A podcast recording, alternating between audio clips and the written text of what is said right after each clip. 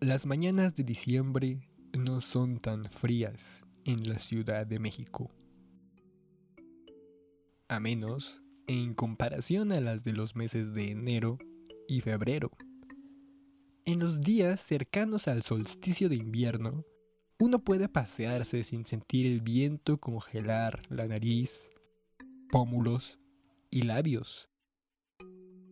Aún así, un 24 de diciembre el presidente se pasea por los pasillos del Palacio Nacional con un largo y cálido abrigo, guantes negros y bufanda morada de terciopelo. Apenas comienza a amanecer, pero el presidente ya se encuentra totalmente despierto y enfocado en atender los asuntos del quehacer público. La presión de la nación le oprime los hombros, o eso parece, por su postura caída y su caminar cansado. Los pasos de su ir y venir resuenan en los pasillos de mármol antiguo y bañados por la luz del amanecer metropolitano. A lo lejos, por la misma ventana que se cuela la luz, se escabulle el sonido lejano de la ciudad más atascada del mundo durante las primeras horas de la mañana. Así como el presidente, la ciudad no demora un segundo en ponerse manos a la obra. Cada día es como una carrera contra reloj y nunca hay tiempo suficiente. En las últimas semanas, el humor general ha decaído, las crisis se acrecentan y no hay vistas de un mejor porvenir para el futuro. De alguna forma, esto se siente en el aire si bien el país siempre fue uno bastante caótico y desquiciado, la sensación de incertidumbre de los últimos meses era algo más. Como si el aire se hubiera cargado de un aroma o sensación que alertaba que todo estaba por cambiar y nada nunca sería lo mismo. Nunca nada va a ser lo mismo pensaba el presidente. No hay más que incertidumbre. Te digo, espetó el presidente a su asesor más cercano. Todos lo saben, y cada día no salgo más que hacer el ridículo, a montar un teatro, una farsa. Sea como sea, señor presidente, necesita mandar un mensaje de esperanza. Hoy es Navidad. Bah, ¿eso qué importa? La crisis está peor que nunca. Difícilmente veo cómo celebrar. No se trata de celebrar. Se trata de unirnos entre mexicanos ante la adversidad. Señor presidente, tu sobrino le espera para la reunión que agendó hace dos semanas. ¿Le dejó entrar? Mi sobrino. Ah, Jaime. No, por favor, dígale que estoy muy ocupado. Y que me disculpe, pero tendremos que vernos en otra ocasión. Ay, tío, no seas así, ya déjame entrar. Hace dos semanas que agendé la cita. Una disculpa, señor, le diré que se retire. Está bien, está bien, déjelo pasar. Y encima estaba su sobrino, y su insistencia por apoyar a esos usuarios de cannabis.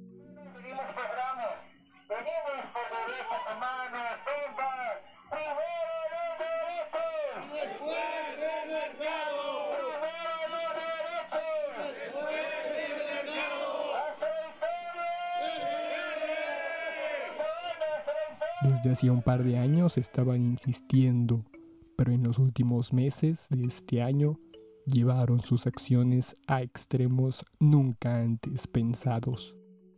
No les bastó con tomar la puerta 1 del Senado de la República, ya se estaban metiendo también a lugares como el metro de la ciudad. ¿Cuánto es su deseo y pasión por una planta? Las puertas se abrieron y entraron a la oficina el sobrino del presidente y una acompañante. Una mujer de traje, joven, y de tez clara. Hola tío Presi, feliz Navidad. ¿Cómo estás? Bien, gracias, pero ya te he dicho que mientras visites mi oficina, me digas presidente o señor presidente, no presi. Ay, ya, tío Presi. Tranqui, ahorita no hay nadie. ¿Qué? ¿Qué es eso? ¿Qué estás fumando? Aquí no se puede fumar. Tranquilo, tío. Es nomás es vapor. No hace tanto daño. Mira, dale un jaloncito para que te relajes. No, ¿cómo crees? ¿Tienes idea de lo que pasaría si alguien se entera que consumes eso aquí? ¿Que te drogas en Palacio Nacional? Con todo respeto, señor presidente, pero usar vapor de cannabis podría considerarse que es para fines medicinales, señor. ¿Y usted quién es? Mucho gusto, represento a una compañía consultora para la industria del cannabis en Oregón, y el aceite que está degustando su sobrino es nuestro más reciente lanzamiento en la línea de productos para la salud. Ah, excelente. Pues aquí en México es ilegal, así que por favor, sobrino, no lo uses en mi oficina. Ay, lo que la gente vaya a decir. Ay, tío, por Dios. ¿Cuándo vas a olvidarte de lo que la gente piense? Necesitas mirar al futuro. Créeme, cuando legalicen a María, vamos a ser potencia mundial gracias a las jugosas ganancias de la economía verde. Y aquí ella dice que nos puede armar un deal super chingón. Anda, cuéntale. Así es, y con el clima de México y su potencial para... Mira, con todo respeto, te voy a decir lo que le he dicho a todos los de tu tipo. Yo apoyo todas las libertades, pero en México no estamos listos todavía. Las encuestas demuestran que a la gente no le gusta el tema. Además hay otras prioridades. Está bien, señor presidente, respeto su decisión. Solo recuerde que el tiempo es inclemente y la historia no perdona. Que tenga buen día. Ay, tío, la neta ya tienes que cambiar tu mentalidad. Por eso el país no avanza. Bueno, te veo más tarde en la cena de Navidad. No, nada de eso. No iré a la cena. Tengo mucho que hacer. Muchas responsabilidades para el país. Bueno, como gustes. Feliz Navidad.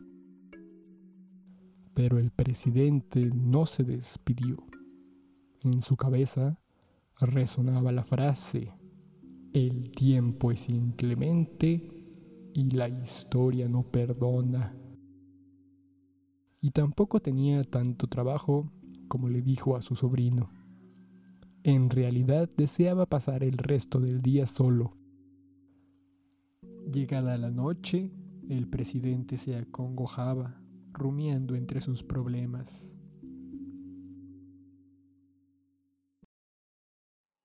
Ah, ¿por qué tuve que ser presidente en esta época?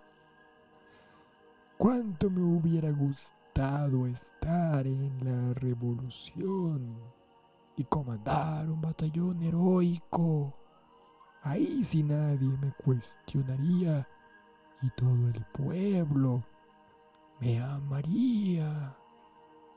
En cambio, con esta crisis cualquiera se las vería tan negras como yo. ¿Y si los marihuanos y mi sobrino tienen razón? ¿Y si el futuro de verdad está en la marihuana?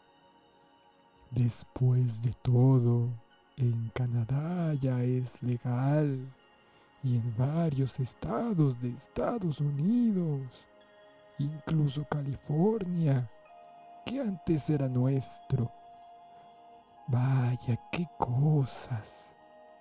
Después de todo, esa planta salvó la vida de mi sobrino cuando era niño y la de mi hermana, Roberta, al menos durante algunos años.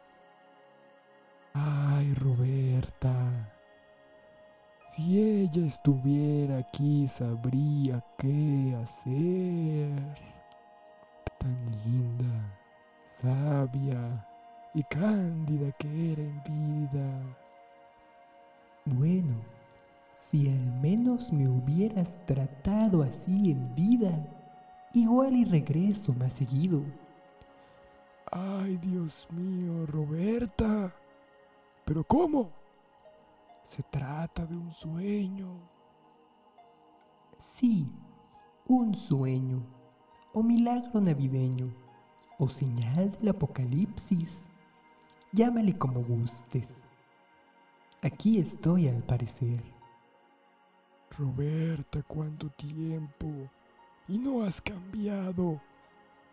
Qué bien le sienta a uno la muerte, al parecer. Cuidado con lo que dices, que tampoco eres tan joven. Más pronto que tarde podrías pasarte a este lado. Ay, Roberta, ya lo sé. Mucho es mi temer que moriré sin realizar mi sueño. Ser el presidente más amado de México. Si mamá te escuchara, ¿cómo puedes decir eso si has perdido toda la esperanza? La esperanza, la esperanza. Yo no he perdido la esperanza. Ella se ha alejado de mí, de nosotros, y todos quieren un poco de mí para calmarse a sí mismos. Pero ¿quién me calma a mí? Vaya, sí que estás estresado. Deberías llamarle a Héctor, mi hijo, para que te convide algún producto relajante de cannabis. Seguro que te va a ayudar. Ah, seguro que ibas a decir eso. De tal palo, tal astilla. Él no para de decirme que legalice esa planta. Incluso asegura que será la solución de todos nuestros problemas. Bueno, no creo que a todos, pero sí te quitarías un gran peso de encima. Después de todo, esa planta le salvó la vida a mi hijo. ¿Lo recuerdas? Claro que lo recuerdo. Pero eso era medicina. Lo que quieren los usuarios de cannabis es otra cosa. ¿Estás seguro? Hagamos esto. Esta noche te visitarán tres espíritus, quienes te pondrán tres pruebas. Y si las completas, ellos te darán la respuesta a los problemas del país. ¿Te parece? ¿Qué? ¿Tres espíritus? ¿En Navidad? ¿Estás bromeando? Bueno, si no te interesa. Está bien, está bien. Acepto el reto. Jeje, perfecto. Entonces, espéralos en tu habitación. ¡Feliz Navidad! Y así, tan sorpresivamente como llegó Roberta, también se desvaneció. En la soledad de su habitación, con la oscuridad por fuera, amenazando con devorarlo, el presidente comenzó a preguntarse si acaso aquello de verdad ocurrió, o si se trató de un mero sueño. El frío crecía conforme avanzaba la noche. Ya se cerraron las cortinas y se encendió el calefactor, pero aún así el presidente tiritaba. Peor aún, sus reumas y articulaciones crujían, provocando un intenso malestar y dolor. Cada maldito invierno es lo mismo. Y esta medicina no hace nada. ¿Ya probaste con cannabis? Ay, canijo, ¿quién eres tú? Soy el espíritu pasado de la marihuana. Por lo que veo, podría ayudarte si te untas algo de aceite para aliviar tu dolor. Y tal vez un poco de gotas sublinguales para calmar ese estrés que te carcome hasta los hombros. ¡Ja! No lo creo. Anda, aunque sea, úntate un poco en las manos. Mira qué bien te va a hacer. Bueno, Supongo que si me unto tantito, hay muy poco riesgo de ser adicto, ¿cierto? ¿Qué cosas dices? Claro que no. Es muy difícil hacerte adicto a la marihuana. Recuerda que es una planta que nos ha acompañado los últimos 28 millones de años y que durante al menos 2.500 millones las personas le han dado un amplio uso medicinal. ¿Qué tal se siente? Está rico, pero si huele como a marihuana. ¿Segura que no me hace daño? Para nada. Este es el mismo aceite que curó a tu sobrino hace tanto tiempo. ¿Ya lo olvidaste? Es que no entiendo cómo una droga puede ayudarme a mi salud. Para empezar, drogas son muchas cosas. Droga significa remedio y veneno al mismo tiempo, igual que fármaco. ¿Sabías que todos tenemos un sistema endocannabinoide?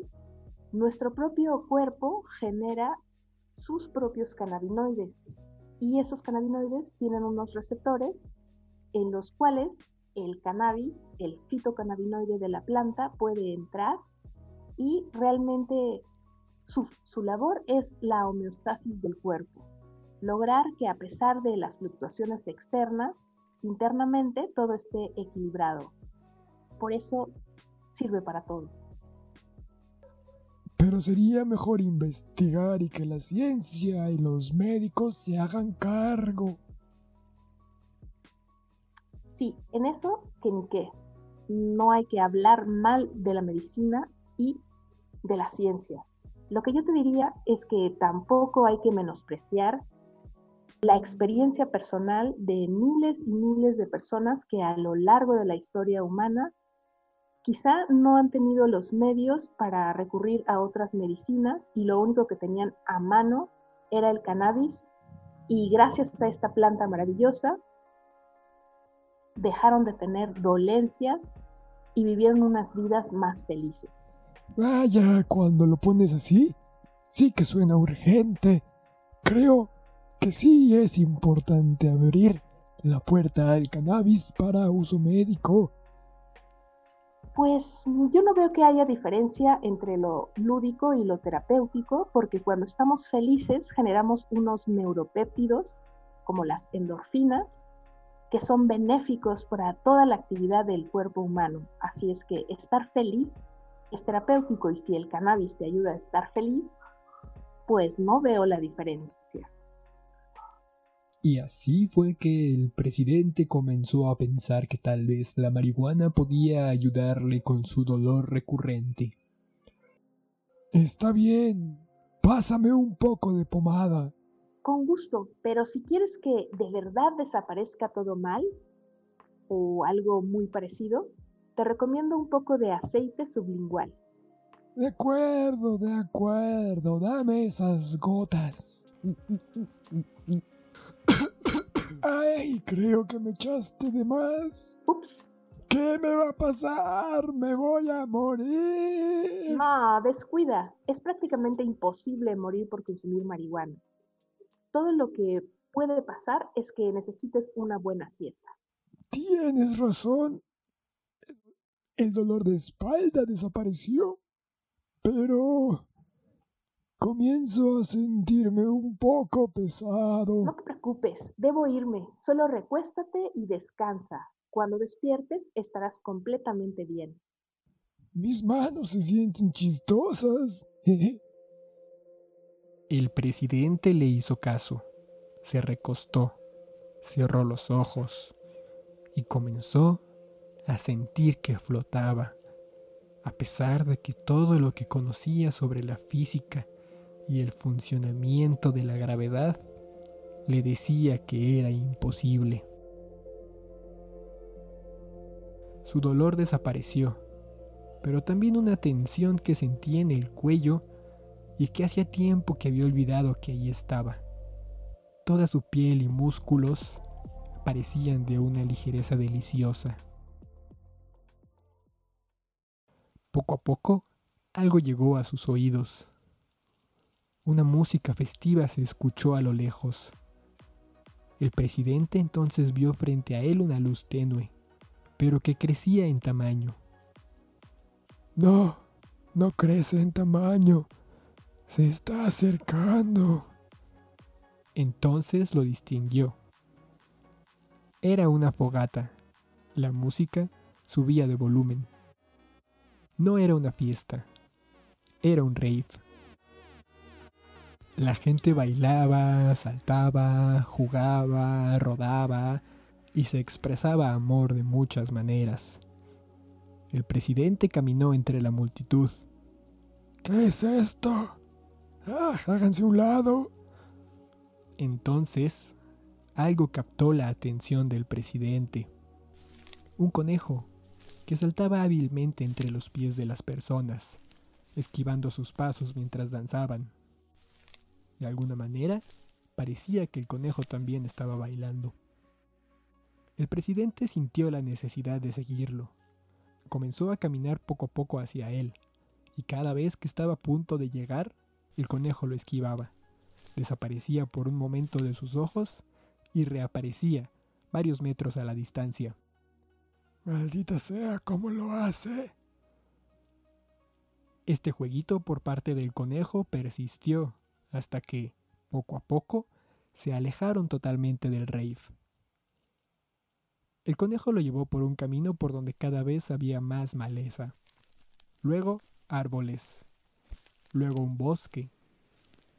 Ay, canijo, como que esta cosa se reactiva al caminar.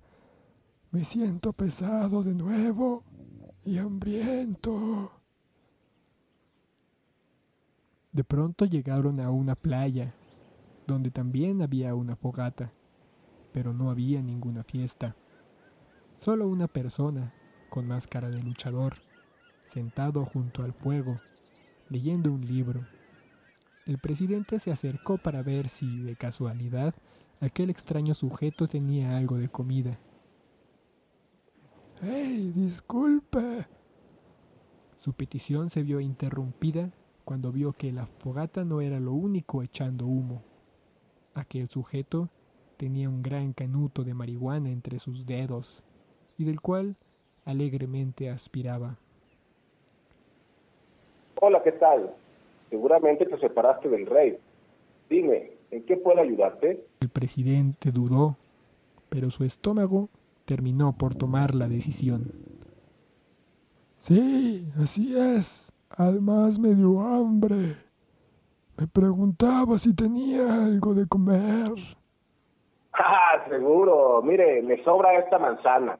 Siempre cargo con una en caso de que se me acaben las canadas, pero ahorita tengo esta de sobra. Ese. Gracias. Apuesto que se dio unos buenos toques y ya le pegó el monchis, ¿o no? Nada de eso. No me parece que el uso de eso sea correcto. Bueno, no se trata de que sea correcto o no. Cada quien decide qué hacer con su propia vida, siempre y cuando no laceren los derechos de otros, ¿verdad? Y en ese sentido ya incluso la Corte ha reconocido los derechos de las personas que consumimos marihuana y entre ellos el derecho al libre desarrollo de la personalidad, ¿verdad? Y me parece que eso va a ser un cambio para que la gente como usted pues pueda empezar a entender que somos distintos, pero a la vez somos como la mayoría de las personas, de los ciudadanos de este lugar donde simplemente la diferencia es que nos gusta fumar marihuana, ¿verdad? Bueno, está bien que les guste, pero de verdad es tan urgente el tema ¿No podrían esperarse tantito?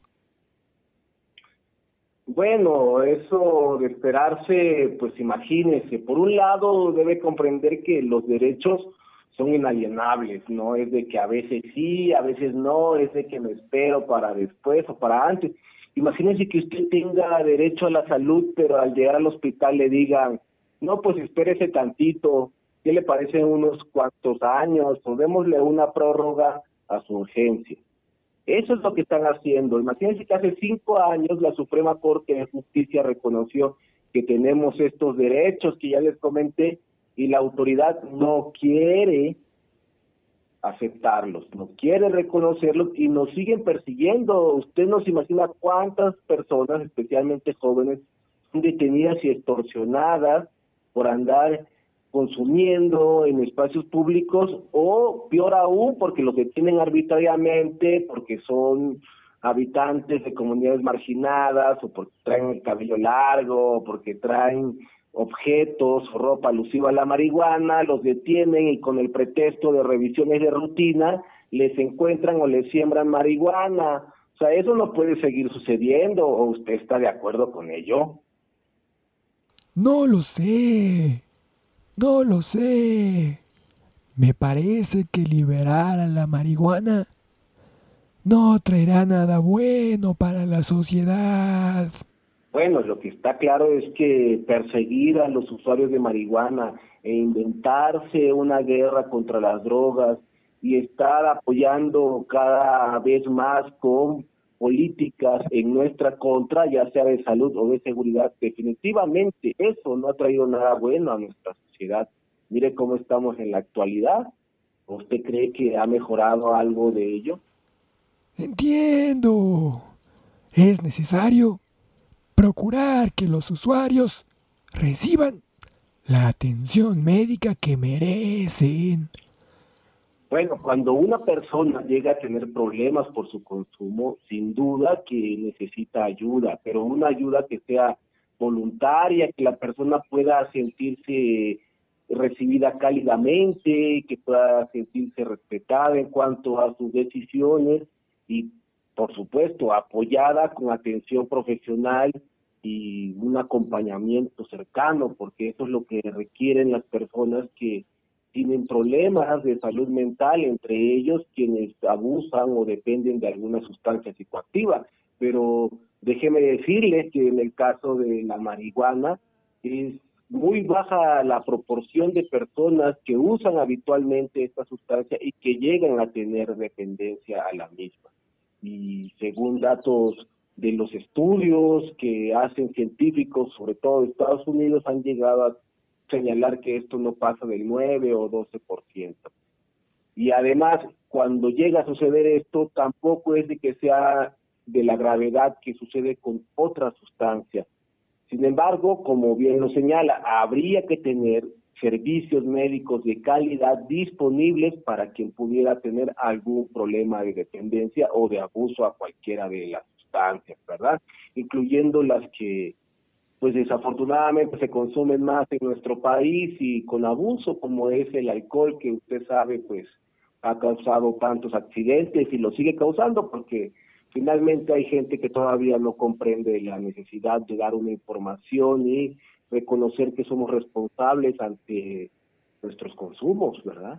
Repentinamente, unas luces azul y rojo se ven a la distancia. ¡Ah, hijo! ¡Ya nos cayó la chota! ¡Vámonos! clamó el doctor Cannabis mientras se entusaba y echaba a correr. El presidente lo siguió y ambos corrieron por el bosque. Oiga, pero que no era legal portar cinco gramos. Pues sí, pero una de esas te encuentras un tira corrupto que te anda regalando uno o dos gramos de extra, ¿verdad? Mejor cuídate. ¿Y para dónde estamos corriendo?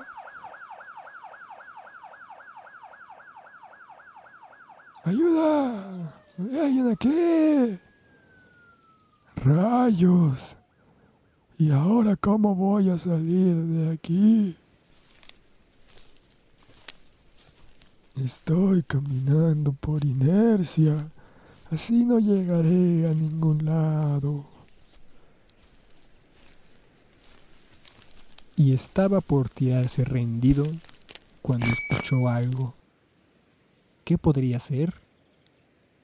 Caminó y en poco tiempo descubrió tras la densa maleza una angosta carretera por la cual cabría solo un auto a la vez.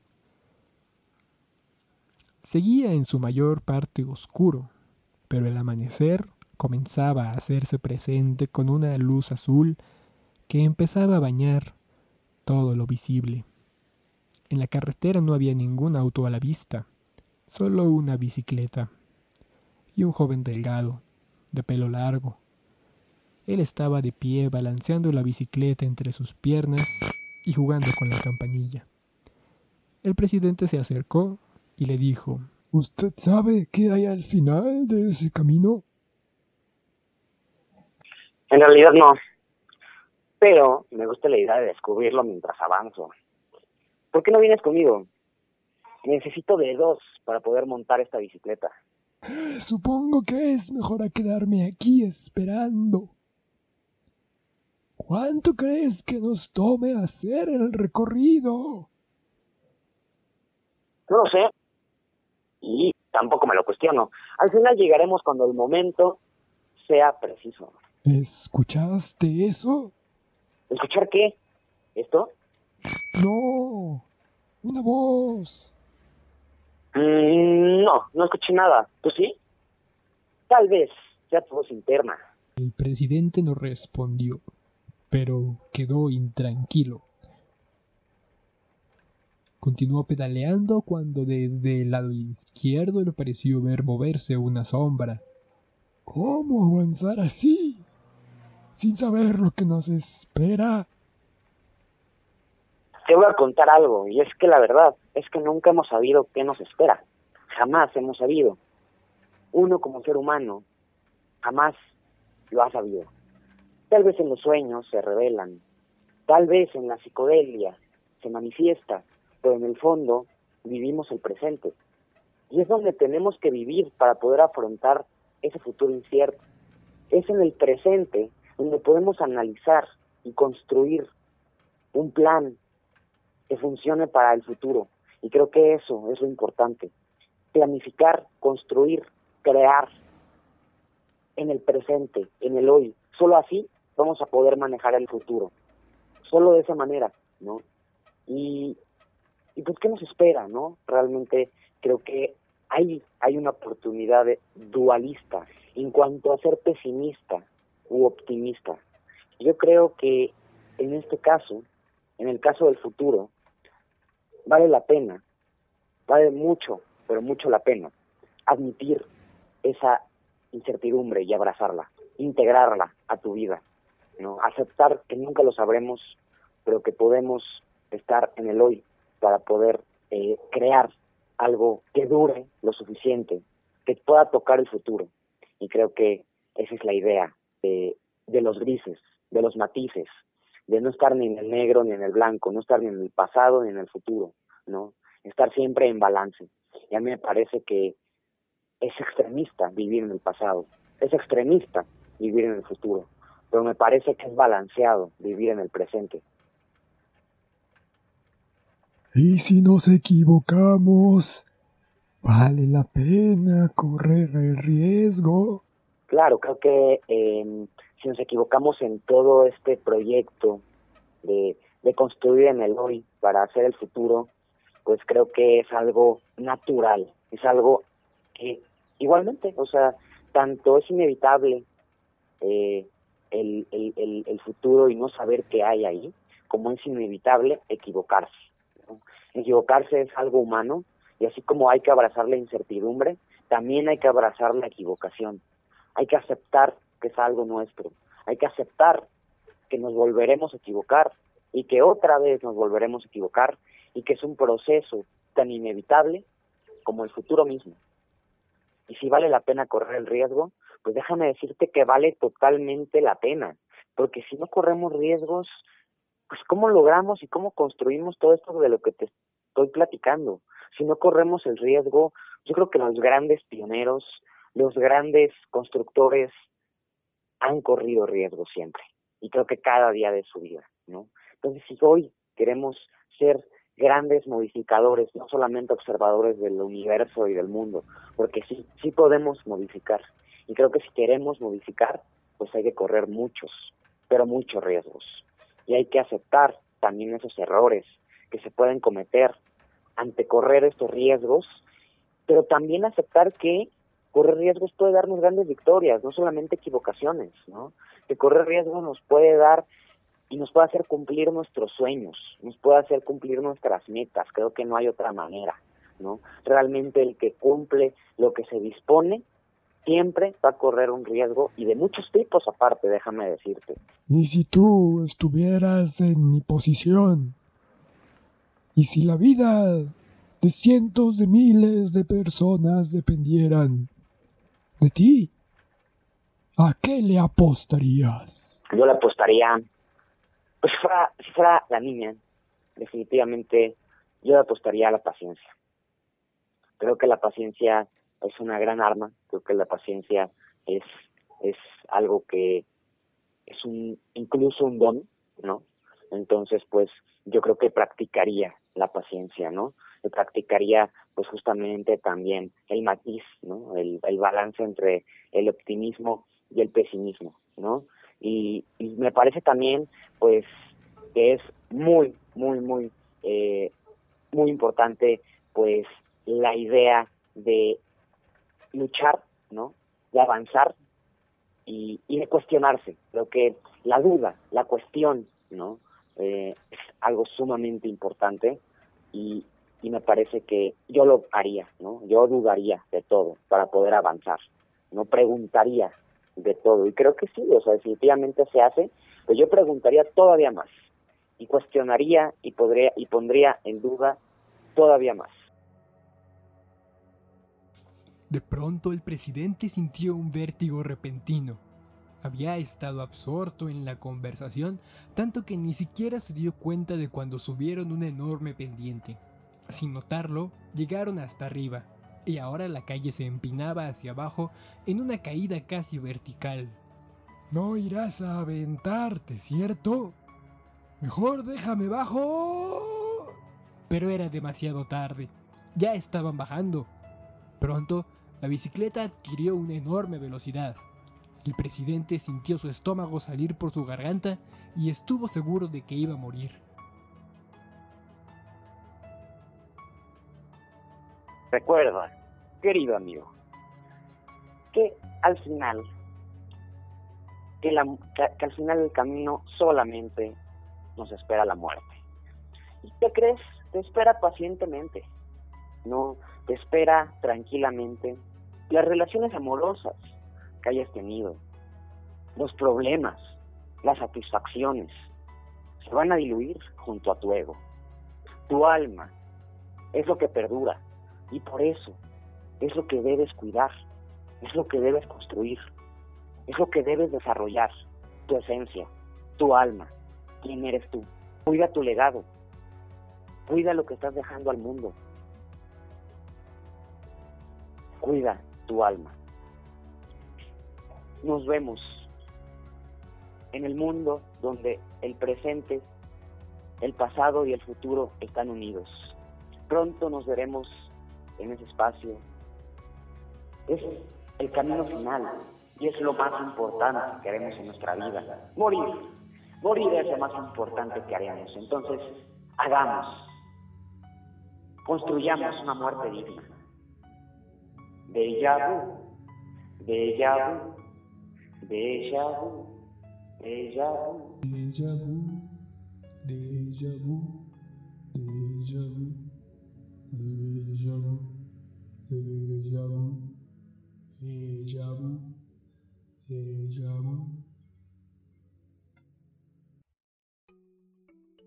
El presidente comenzó a abrir los ojos.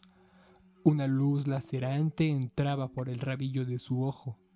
Cubrió su mirada con su mano para no quedar deslumbrado y comenzó a ponerse de pie.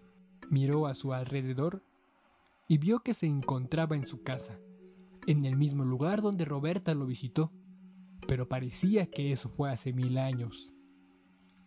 ¿Qué día es hoy? Buscó su teléfono y se dio cuenta de que seguía siendo la noche de Navidad. Vaya, qué pachequiza me puse. y aún tengo hambre. Pero es temprano. Y si me doy prisa, aún puedo reunirme en la cena de Navidad. El presidente salió corriendo y en su limusina presidencial llegó a la casa donde el resto de su familia llevaba a cabo la cena de Navidad. Pero antes de entrar, encontró en el pórtico a su sobrino, sentado en los escalones, preparando un cigarrillo de marihuana. Sobrino, qué bueno que te encuentro. Nunca vas a creer lo que me pasó. Hola, tío. Llegaste justo a tiempo. ¿Qué dices? ¿Qué te pasó? Estaba yo tranquilo en mi casa cuando apareció tu madre. Luego me visitó el espíritu de la marihuana, o tres espíritus, mejor dicho. De pronto se abrió la puerta de la casa y salió el asesor del presidente. Listo, ya conseguí el encendedor. Pero cuando vio que el presidente estaba también ahí, se quedó pasmado. ¿Qué? ¿A poco tú fumas de eso? Este... Ay, tío, ya no te hagas. Si por lo que me cuentas, tú también fumaste de una chida, ¿no?